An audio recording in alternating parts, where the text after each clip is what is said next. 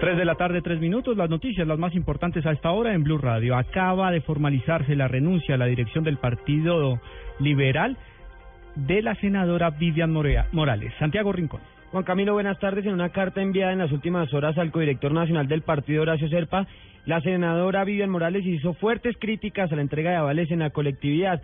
Asegura que el otorgamiento de avales no puede reducirse a una actividad de pura mecánica electoral, pues es manifestación de la facultad y la grave responsabilidad que tienen los partidos para promover la democracia. Según ella, fue imposible lograr la aprobación de estos criterios mínimos y como resultado, muchos de los avales que se están otorgando por el partido responden a otro tipo de razones, como por ejemplo privilegiar únicamente la voluntad de algunos congresistas o la entrega de avales a personas cuestionadas o sin trayectoria alguna en lo público.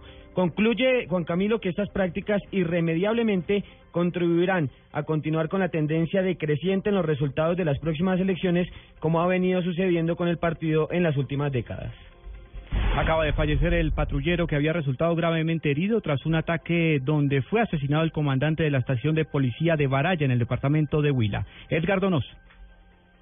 Sí, el patrullero Caribán eh, Córdoba pues acaba de fallecer en el hospital universitario de Neiva tras las heridas recibidas al parecer en la parte superior del tórax según el primer eh, dictamen que se ha dado del parte médico y también pues en el sitio conocido como Santa Lucía la Primavera a la entrada del municipio de Baraya pues eh, también fue avaleado el, el subteniente y comandante de la estación del municipio de Tello, Jorge Eliezer Alzate Patiño ser un ataque perpetrado por la guerrilla de las FARC. Él se desplazaba en compañía del patrullero en su camioneta hacia el municipio de Baraya, donde realizaba los patrullajes pertinentes. Pues esa es la noticia que se conoce hasta el momento. Nos encontramos acá en este momento, están haciendo el levantamiento respectivo del cadáver eh, del subteniente Jorge Eliezer Alzate y estamos a la espera de mayor información con respecto a este tema.